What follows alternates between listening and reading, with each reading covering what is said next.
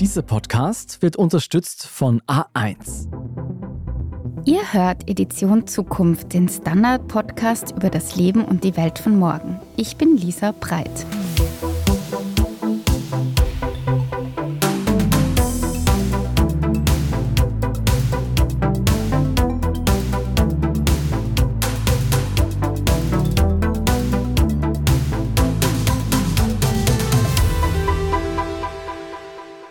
Was wird es? Ein Mädchen oder ein Bub? Das ist eine Frage, die Schwangere oft schon vor der Geburt eines Kindes gestellt bekommen. Und eigentlich zieht sich die Frage nach dem Geschlecht dann durch unser ganzes Leben. Wenn wir Briefe bekommen, dann werden wir darin mit Herr oder mit Frau angesprochen. Auf Fragebögen müssen wir ankreuzen, ob wir männlich oder weiblich sind. Aber es gibt immer mehr Menschen, die wollen und können sich nicht einem bestimmten Geschlecht zuordnen. Und daher wollen wir in der heutigen Podcast-Folge die Frage stellen, wie denn eine Gesellschaft aussehen könnte, wenn Geschlecht nicht mehr so eine zentrale Rolle spielen würde. Zu Gast ist bei mir heute Lydia Meyer. Meyer ist Redakteurin und Autorin und identifiziert sich selbst als nicht-binär, also nicht eindeutig als Mann und nicht eindeutig als Frau. Sie hat ein Buch geschrieben, Die Zukunft ist nicht binär, das kürzlich im Rowold Verlag erschienen ist. Hallo Lydia Meyer, schön, dass Sie da sind. Vielen Dank für die Einladung, schön, dass ich da sein darf. Sie haben das Buch geschrieben, Die Zukunft ist nicht binär. Und in unserem Vorgespräch haben Sie bereits klargestellt, es geht nicht darum, dass künftig alle Menschen nicht binär sind, also sich nicht eindeutig oder immer als Frau oder Mann identifizieren, sondern dass Geschlecht mehr ein Spektrum ist. Können Sie das zunächst genauer erklären? Naja, also vielleicht erstmal dazu, warum ich das überhaupt dazu sage. Ich glaube, das ist vor allen Dingen, weil diese Diskussion ja gerade sehr laut und groß geführt wird und viele Menschen sich sehr schnell angegriffen fühlen, wenn Menschen, die für sich beanspruchen, nicht binär zu sein oder auch für ihre Rechte einstehen als trans- oder nicht-binäre Personen, sich sehr viele Menschen, die sich in dieses System eben einordnen können, angegriffen fühlen. Und das Buch ist so ein bisschen der Versuch, dem so ein bisschen was entgegenzusetzen und eine nüchterne und sachliche Auseinandersetzung mit diesem Thema anzuregen. Genau, dass das Geschlecht ein Spektrum ist, ist, glaube ich, mittlerweile eigentlich relativ verbreitet. Das bedeutet einfach nur, dass es mehr gibt als zwei Geschlechter und das Geschlecht nicht eine Kommode ist mit zwei Schubladen, sondern eben eher wie so einen Fächer, der ganz, ganz viele Möglichkeiten bietet. Und das meine ich jetzt nicht nur bezogen auf die Identität, also die Geschlechtsidentität einer Person, sondern auch in der Biologie ist es mittlerweile anerkannt, dass es Organismen oder Tiere gibt, die entweder ihre Geschlechter wechseln können oder mehr als zwei Geschlechter haben. Genau, und ich finde es sehr wichtig, dass Menschen sich damit auseinandersetzen. Und ich glaube, dass es auch sehr produktiv sein kann für uns als Individuen, als auch für uns als Gesellschaft, sich damit sachlich und interessiert auseinanderzusetzen.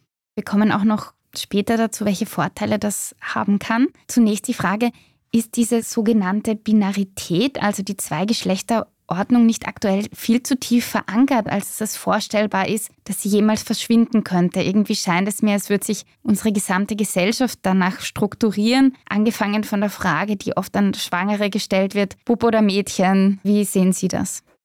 Ich sehe das genauso und gleichzeitig bin ich aber auch überzeugt, dass das kein Argument ist, um nicht dagegen anzukämpfen. Weil wenn wir wollen, wenn wir Emanzipation wollen, wenn wir Geschlechtergerechtigkeit wollen, wenn wir Befreiung wollen, dann müssen wir ja so denken und da müssen wir in der Lage sein, darüber hinaus zu denken, was uns gerade unterdrückt oder was uns irgendwie in unseren Rollen gefangen hält. Und ich wünsche mir eine Welt, in der Menschen in erster Linie Menschen sein dürfen und nicht in erster Linie erstmal Männer oder Frauen sein müssen und dass patriarchale Gewalt beendet wird. Aber das Patriarchat wäre ja schon längst weg, wenn es sich so leicht auflösen ließe. Und gleichzeitig bin ich davon überzeugt, dass wir Utopien brauchen und darüber hinaus denken müssen, wie es gerade ist, um eben diesen Status quo auch irgendwie überwinden zu können. Und dieses Beispiel, was Sie da gerade genannt haben mit der Frage an Schwangere, ob es ein Junge oder ein Mädchen wird. Ich glaube, das ist so ein ganz schönes Beispiel, wo das so sehr konkret wird, wie fest verankert und wie auch unbedacht Menschen oft solche Fragen stellen, ohne irgendwie überhaupt darüber nachzudenken, dass es erstens vielleicht übergriffig sein könnte oder auch darüber nachzudenken, dass vielleicht Menschen gar nicht ihr Kind von vornherein in eine dieser beiden Rollen stopfen möchten, sondern vielleicht wird es ja auch erstmal einfach ein Kind. Und unabhängig von dieser großen gesellschaftlichen Diskussion des Auflösens dieser binären Kategorien ist es ja in der Kindererziehung nochmal sowieso die Frage, warum wir überhaupt Kindern so ganz, ganz früh schon diese zwei Möglichkeiten nur bieten. Und ich glaube aber auch, dass das gerade ein sehr schöner Punkt ist, wo man eigentlich anfangen kann, im ganz Kleinen vielleicht diese Frage mal nicht mehr zu stellen, sondern stattdessen vielleicht einfach zu fragen, wie geht's dir denn mit der Schwangerschaft oder was willst du als erstes mit dem Kind machen, wenn es da ist oder sowas. Es gibt ja tausend Möglichkeiten, mit Schwangeren zu sprechen, ohne diese Frage zu stellen. Das sind auf jeden Fall sehr schöne Gedanken. Vielleicht können wir das auch ein bisschen weiter spinnen. Wie könnte denn eine Welt aussehen, eine Gesellschaft aussehen, in der Mann oder Frau diese Zweigeschlechterordnung keine so große Rolle mehr spielt? Vielleicht können Sie da ein paar Beispiele im Alltag bringen. Also ich glaube, es würde erstmal keine so ausschließliche Zweigenderung im öffentlichen Raum geben, also was Toiletten und Umkleidekabinen und so weiter angeht. Das heißt nicht, dass es dann keine Räume für Frauen mehr geben soll oder sowas, aber einfach, dass es so ein grundsätzliches Mehrgeschlechter-Mitdenken gibt. Das ist relativ unkonkret, aber ich glaube, an diesem Kleidungsbeispiel oder an dem Toilettenbeispiel lässt sich das ganz gut veranschaulichen. Dann wäre die Sprache anders strukturiert. Es würde nicht mehr ausschließlich die Möglichkeit geben, Mann oder Frau zum Beispiel in Briefköpfen anzugeben oder bei Behörden oder auch bei irgendwelchen Bestellformularen. Wir würden alle nicht mehr mit so absoluter Selbstverständlichkeit annehmen, dass wir das Geschlecht einer anderen Person ansehen können. Und wir hätten mehr so ein grundsätzliches Infragestellen dieser Geschlechterordnung. Das sind leider relativ unkonkrete Beispiele.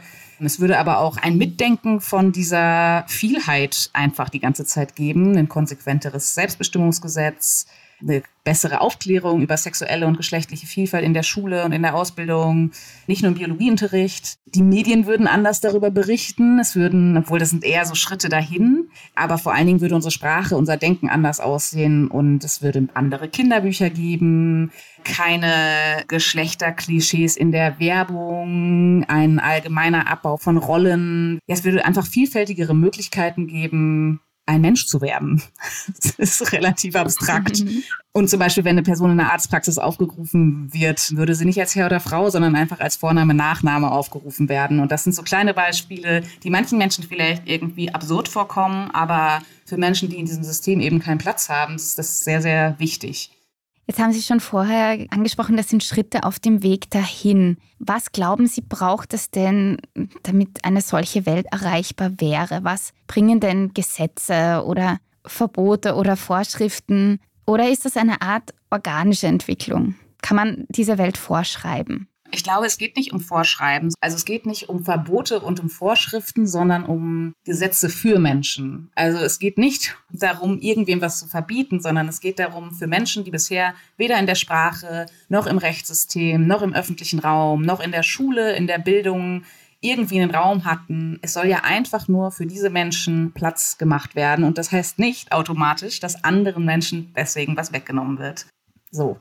Naja, ich glaube, ein ganz konsequentes Umdenken raus aus diesem Geschlecht ist etwas Festgelegtes und naturgegeben und wir alle müssen uns in eine dieser beiden Kategorien einordnen, hin zu einem, ah ja, okay, wir alle haben Genitalien, aufgrund dieser Genitalien wird uns bei Geburten Geschlecht zugeordnet und aufgrund dieses Geschlechts kriegen wir alle die ganze Zeit Dinge eingetrichtert, die mit uns ja etwas machen und die Druck ausüben, die uns das Gefühl geben, irgendwie sein zu müssen und die uns auch mitgeben, dass wir anderen Personen natürlich auch mit Vorannahmen begegnen. Und auf dem Weg in diese weniger binäre Gesellschaft bräuchte es dieses Umdenken und dadurch hoffentlich auch mehr Empathie mit Menschen, die nicht reinpassen oder die trans sind, die nicht binär sind, die gender non-conforming sind, die queer sind.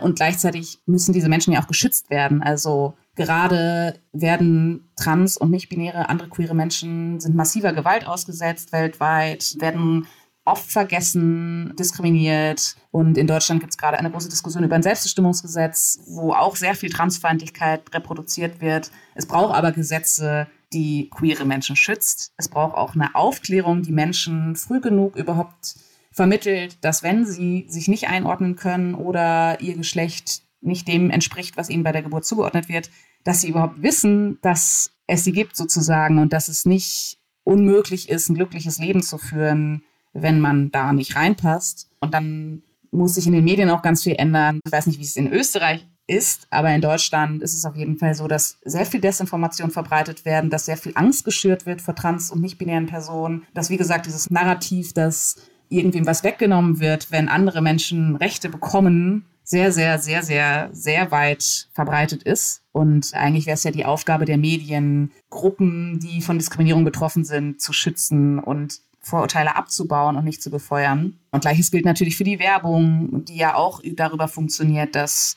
Klischees befeuert werden. Gender Marketing ist ein großes Thema, dass irgendwie Produkte erfunden werden, obwohl es die gleichen Produkte schon mal gibt, nur damit man sie besser verkaufen kann. Und all das das würde ich zum Beispiel schon gerne verbieten. Also ich würde sexistische Werbung schon gerne verbieten. Ich würde aber niemandem gerne verbieten, Mann oder Frau zu sein. Da muss man vielleicht eine kleine Abzweigung noch machen. Und ansonsten hat es auch einfach sehr, sehr viel mit Sprache zu tun. Es würde öfter einfach der Vorname genutzt werden und nicht mehr so dieses Herr oder Frau, sie oder er, was wir einfach annehmen aufgrund von Namen, aufgrund von Aussehen, würde einfach ein bisschen weniger genutzt werden. Jetzt in Bezug auf Sprache. In der deutschen Sprache gibt es ja auch kein offizielles Pendant zum geschlechtsneutralen singulären They, das im Englischen für nicht binäre Personen, also Personen, die sich nicht eindeutig als Mann oder Frau identifizieren wollen oder können, gebräuchlich ist. Ich glaube, es gibt ja auch andere Sprachen, die das schon haben. Also Sie haben in Ihrem Buch geschrieben Indonesisch, Finnisch, Türkisch, Japanisch. Die kommen zum Beispiel schon ganz ohne geschlechtsspezifische Pronomen aus. Hinkt da das Deutsche hinterher? Ich glaube, bei den genannten Sprachen und auch beim Deutschen ist das gar nicht so ein Hinterherhinken, sondern eher, die Sprachen sind einfach anders angelegt und Deutsch ist einfach extrem sperrig. Ich glaube aber, dass in Deutschland auf jeden Fall sehr konservativ mit Sprache umgegangen wird. Und es gibt nur so sehr wenig Experimentierfreude und es herrscht so der Tenor vor, dass diese Sprache unbedingt erhalten werden muss und sich bloß nicht verändern darf. Und es gibt ja auch viele so SprachwissenschaftlerInnen, die sich gegen das Gendern wehren oder meinen, das würde so die deutsche Sprache verhunzen. Und da glaube ich, dass das einfach falsch ist und auch langweilig. Und Sprache hat sich ja immer verändert. Und also jetzt bezogen auf dieses Hinterherhinken sind dann eher so skandinavische Sprachen ganz interessant. Und so apropos alte Sprache, Isländisch zum Beispiel, ist ja eine sehr alte Sprache. Und da hat sich ein nicht-binäres Pronomen, was mal vorgeschlagen wurde, einfach durchgesetzt. Und da waren es tatsächlich sogar SprachwissenschaftlerInnen, die das befördert haben. Und ich finde, da könnte sich die deutsche Sprache so ein bisschen dran orientieren und gleichzeitig genau, solange diese konservative, sperrige Sprache halt so ist, wie sie ist, gibt es auch Menschen, die einfach so für sich mit sogenannten Neopronomen experimentieren. Das sind so Sachen wie hin, nin, ens, sie, xier, und ich glaube, für viele Menschen klingt das erstmal so ein bisschen wie Fantasiesprache, aber es ist eben ein sehr wichtiges Tool, um darauf überhaupt hinzuweisen, dass es diese Lücke gibt. Weil genauso wie das Gender-Sternchen oder das Gendern an sich, es weist ja auch darauf hin, dass da in der maskulin gegenderten Sprache einfach eine Lücke ist und etwas nicht beachtet wird. Und dafür sind diese Neopronomen eben gerade da. Und da gibt es sehr viele verschiedene. Und das finde ich eine ziemlich schöne Entwicklung, weil ich so das Gefühl habe, dass immer mehr Menschen das auch für sich beanspruchen, die zu benutzen. Und können Sie sich vorstellen, dass das irgendwann in den alltäglichen Sprachgebrauch aller Menschen Eingang findet? Das kann ich nicht sagen. Und ich glaube, es wird immer Menschen geben, die sich dagegen wehren. Aber man sieht ja an so vielen gesellschaftlichen Entwicklungen, die erstmal so unterdrückt wurden oder wo sich auch Menschen darüber lustig gemacht haben, weil sie eben wollen, dass alles so bleibt oder weil sie auch nicht möchten, dass Minderheiten irgendwie mehr Sichtbarkeit bekommen zeigt sich ja, dass es im Laufe der Zeit, solange beharrlich daran weitergearbeitet wird, sich das am Ende doch irgendwie durchsetzt und die Menschen dann doch nicht so ein großes Problem damit haben. Es gibt auch so Umfragen in Deutschland auf jeden Fall, wo Menschen sagen, dass ihnen Gendern eigentlich egal ist. Und es wird ja auch einfach so medial total aufgebauscht und gerade auch von Konservativen, also in Deutschland auf jeden Fall, dass das Thema einfach zum Politikmachen verwendet wird. Bis gleich. Im Business besser abschneiden mit dem stabilen und verlässlichen Highspeed-Internet von A1. Auf Wunsch mit A1 Payment. Jetzt in Aktion. A1. Standard-Podcasts gibt es ja wirklich schon zu jedem Thema. Also fast jedem. True Crime. Thema des Tages. Lohnt sich das? Inside Austria. Serienreif. Besser Leben. Rätsel der Wissenschaft. Edition Zukunft. Und, und, und. Aber nicht jeder hat die Zeit, das alles zu hören. Und manchmal möchte man sich einfach nur ein paar Minuten beschallen lassen. Ich bin Scholt Wilhelm. Und ich bin Margit Ehrenhöfer. Ab sofort bringen wir auch Highlights unserer Podcasts. Für zwischendurch, wenn mal weniger Zeit ist. Diese kurzen Ausschnitte nennen wir Shorts. So wie eine kurze Hose. Oder eine kurze Geschichte. Okay.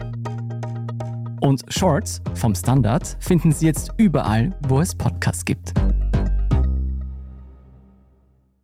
Aktuell nimmt die Trans- und Queerfeindlichkeit wieder zu. Auch in Wien gab es vor nicht allzu langer Zeit Proteste vor der türkis-rosa-lila Villa.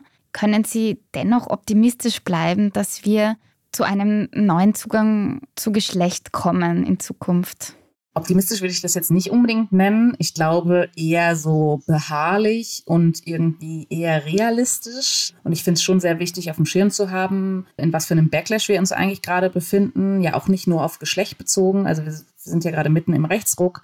Und mir fällt es sehr schwer, da optimistisch zu bleiben. Das war vor ein paar Jahren auf jeden Fall noch anders. Und trotzdem bin ich, oder gerade deswegen bin ich fest davon überzeugt, dass es mehr Aufklärung braucht, dass es wichtig ist, empathisch zu sein und irgendwie zu versuchen zu fördern, dass andere Menschen in der Lage sind, empathisch zu sein und auch für Geschlechtergerechtigkeit weiterzukämpfen, gegen Queerfeindlichkeit, gegen Desinformation, gegen Verschwörungsideologien vorzugehen und sich Gewalt und Ignoranz ganz entschieden entgegenzustellen. Und gleichzeitig bin ich aber auch davon überzeugt, dass es nicht reicht, wenn queere Menschen das machen, sondern es mehr Cis-Personen und mehr heterosexuelle Menschen braucht, die auf dem Schirm haben, dass dieses Thema auch sie betrifft, weil spätestens, wenn sie selbst ein Kind haben, was trans oder queer oder nicht binär ist oder wenn es bei ihnen selber vielleicht eine Veränderung in Bezug auf die eigene Geschlechtsidentität gibt oder einen Prozess in was für einer Form auch immer, dann sind sie auch davon betroffen. Und ich glaube, so diese was mich, glaube ich, am meisten nicht optimistisch sein lässt, ist so diese Egalhaltung, die viele Menschen haben in Bezug auf diese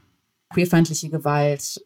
Gibt es denn Länder oder Gesellschaften, die Vorbilder sind in Bezug auf eine vielfältigere Geschlechterordnung? Es gibt Länder, aktuell, die schon länger ein Selbstbestimmungsgesetz haben. Und es gibt, wie gesagt, auch Sprachen, in denen es nicht binäre Pronomen gibt oder genderneutral, die genderneutraler sind, wie zum Beispiel Schwedisch oder Isländisch. Und interessanter ist aber, glaube ich, ein Blick in die Vergangenheit beziehungsweise in präkoloniale Gesellschaften. Vor der Kolonialisierung gab es nämlich in vielen Gesellschaften, also in Indien zum Beispiel, in Nord- oder Mittelamerika und zum Beispiel auch in Albanien, Mehrgeschlechterordnungen die dann durch den Kolonialismus unterdrückt bzw. ausgelöscht wurden. Und das wirkt bis heute fort. Wir wissen davon. Also wir, die meisten von uns, würde ich schätzen, wissen davon aber gar nichts. Und viele, viele Menschen denken ja auch, dass so diese Diskussion über Nichtbinarität oder über das Selbstbestimmungsgesetz oder über Mehrgeschlechterordnung irgendwie was Neues oder was Modernes sei. Das ist aber eigentlich gar nicht so. Und deswegen halten wir ja diese Zwei-Geschlechterordnung ja auch für so natürlich oder alternativlos und denken immer, das wäre schon immer so gewesen. Dass das nicht stimmt, hat aber auch dann mit unserem eigenen irgendwie Eurozentrismus, Rassismus und den dazugehörigen Lücken in unseren Schulbüchern zum Beispiel oder in unserem Bildungssystem zu tun. Ich glaube, dass es eigentlich interessanter ist, dahin zu gucken, dass diese Mehrgeschlechterordnungen eben gar nicht unbedingt was Neues sind, sondern dass es sie schon immer gegeben hat, dass sie nur immer unterdrückt worden sind. Sie haben ganz zu Beginn gesagt, wir würden alle davon profitieren. In welcher Art und Weise? Also für mich als nicht-binäre Person ist das natürlich eine sehr befreiende Vorstellung, weil für mich dieses System schon immer eher was Negatives war und ich mich da einfach nicht einordnen konnte, aber lange mich selber fürs Problem gehalten habe, also für mich ist es eigentlich völlig logisch, dass es dann irgendwie emanzipierter wäre. Und trotzdem habe ich natürlich irgendwie fast 30 Jahre gebraucht, um das irgendwie zu verstehen und das zu akzeptieren, dass dieses System einfach keinen Platz für Menschen hat, die sich da nicht einordnen können. Und gleichzeitig glaube ich aber auch, dass es für andere Menschen, also für CIS-Personen, die sich mit diesem Geschlecht, was ihnen bei der Geburt zugeordnet wurde, identifizieren können, auch Kapazitäten freiräumen würde und wir statt irgendwie Männlichkeit oder Weiblichkeit performen zu müssen, uns auf andere Dinge konzentrieren könnten und uns gegenseitig auch mit weniger Vorannahmen begegnen könnten. Also das mit dem Erwachsenwerden wird uns ja in erster Linie erstmal beigebracht, Männer oder Frauen zu werden und nicht Menschen zu werden. Und ich finde, diese Gedanken sind oft so ein bisschen banal und gleichzeitig sind sie auch das Gegenteil von banal. Und ich gehe so ein bisschen davon aus, dass wenn wir diesen Druck nicht hätten, in diese vorgefertigten Schubladen zu passen, wir uns mehr damit auseinandersetzen könnten, was es heißt, irgendwie Verantwortung zu übernehmen, wie wir mit uns selber und anderen umgehen wollen, solidarisch zu sein, authentische Verbindungen irgendwie eingehen zu können, uns selbst zu reflektieren und unsere eigene Perspektive ins Verhältnis zu setzen, statt vor allen Dingen zu lernen, was Männer oder Frauen sind und wie das aussehen kann. Und mir ist auch total bewusst, dass es nicht allen Menschen so geht und dass dieses System auch nicht auf alle Menschen Druck ausübt, sondern für manche Menschen auch Orientierung bietet oder einige gar nicht drüber nachdenken. Trotzdem glaube ich, dass es uns gut tun könnte, den Fokus da so ein bisschen zu verlagern. Und würde jetzt Geschlecht als Kategorie unwichtiger, würde es dann nicht zwangsläufig zu neuen Kategorisierungen kommen? Ich weiß nicht, ob zwangsläufig, aber ich würde dem zustimmen. Und das ist ja auch gerade das, was wir erleben. Und das ist ja auch das, was so oft so kritisiert wird. So von wegen, ja, okay, jetzt gibt es nicht mehr nur zwei Kategorien, sondern tausend. Und trotzdem sind wir ja nicht befreit. Aber es ist ja oft so, dass bevor sich etwas auflösen kann und bevor Geschlecht vielleicht wirklich nicht mehr so eine große Rolle spielt, es sich eher so ein bisschen auffächert in ganz viele Kategorien und dann ist es ja auch schwieriger zu unterdrücken, als wenn es nur dieses Schwarz oder Weiß, entweder oder gibt. Du beschreibst in deinem Buch sehr schön, wie es dir auch als Kind ging. Deswegen hätte ich gern die Frage gestellt, wie können denn Eltern und wie können PädagogInnen Kinder unterstützen, die sich ihrem bei der Geburt zugeordneten Geschlecht nicht zugehörig fühlen? Ich glaube, erstmal ist es wichtig, dass Menschen, wenn sie ein Kind kriegen, überhaupt auf dem Schirm haben, dass es nicht zwangsläufig heterosexuell und cisgeschlechtlich wird. Und ich glaube, so im Laufe der Zeit wäre es schön, wenn Eltern oder PädagogInnen sich selbst weiterbilden. Ich glaube, das ist so ein großes Ding, dass viele Menschen auch Berührungsängste mit diesen Themen haben, gerade bei Kindern. Und ich glaube, sich einfach weiterbilden auf dem Bereich kann nicht schaden. Sich informieren, dem Kind zuhören und dem Kind auch nicht das Gefühl geben, unnormal zu sein, sondern ihm vielleicht Vorbilder oder Bücher vorzulesen, die ihm das Gefühl geben, dass es möglich ist, ein glückliches Leben zu führen und gleichzeitig aber auch selbst nicht so in Panik zu geraten, wenn das Kind die eigene Geschlechtsidentität thematisiert oder in Frage stellt, sondern das irgendwie als was ganz Normales und eigentlich eher was Schönes, dass das Kind sich einem öffnet zu verstehen. Und gleichzeitig glaube ich, dass es sehr, sehr wichtig ist, von vornherein viel über geschlechtliche und sexuelle Vielfalt zu reden, darüber aufzuklären, das Kind zu unterstützen, empathisch zu sein mit solchen Fragen und solchen Gefühlen und ja nicht in so eine Abwehrhaltung zu geraten oder die eigenen, vielleicht auch so ein bisschen mehr die eigene Geschlechtsidentität zu thematisieren und sich zu fragen, woher das eigentlich kommt, wenn man da zum Beispiel eher negative Gefühle hat oder sofort Angst um das Kind hat. Und ich glaube, sehr wichtig ist auch Kindern einfach zu zeigen, dass es auch andere Menschen gibt, denen es ähnlich geht. Also Gespräche, Unterstützung, Empathie, sich und seine Geschlechtsidentität vielleicht auch ein Stück weit selbst hinterfragen. Ich bedanke mich vielmals für das Gespräch. Es war sehr spannend für mich. Danke für die Fragen. Und ich hoffe, euch, lieben Hörerinnen und Hörer, hat der Podcast auch gefallen. Habt ihr Anregungen oder Kritik, dann schreibt uns doch gerne ein E-Mail an zukunft.derstandard.at und natürlich freuen wir uns auch wie immer über fünf Sterne auf den gängigen Podcast-Plattformen. Wenn ihr uns unterstützen wollt, dann könnt ihr das sehr gerne über ein Abo tun oder indem ihr Standard-Supporterinnen und Supporter werdet. Nächste Woche gibt es dann wieder eine Folge Edition Zukunft Klimafragen und wir freuen uns, wenn ihr auch dann wieder zuhört. Baba!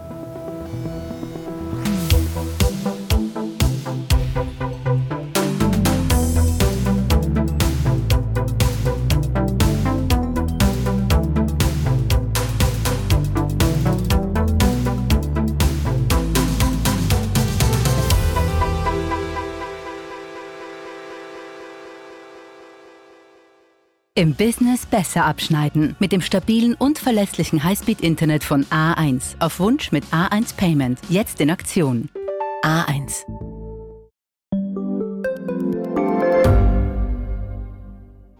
Reicht mein Gehalt für ein gutes Leben? Sind Sneaker und Uhren ein gutes Investment? Wie viel kostet eine Scheidung? Das und vieles mehr sehen wir uns an in der dritten Staffel vom Standard-Podcast Lohnt sich das? Wir, das sind Melanie Reidel, Annika Dang, Alexander Amon und Michael Windisch. Wir sprechen mit ExpertInnen darüber, wie man sogar vom Weltuntergang profitieren kann. Und darüber, wie mich künstliche Intelligenz reich macht und warum Geld noch immer Männersache ist. Lohnt sich das? Der Standard-Podcast über Geld findet ihr jeden Dienstag auf allen gängigen Podcast-Plattformen.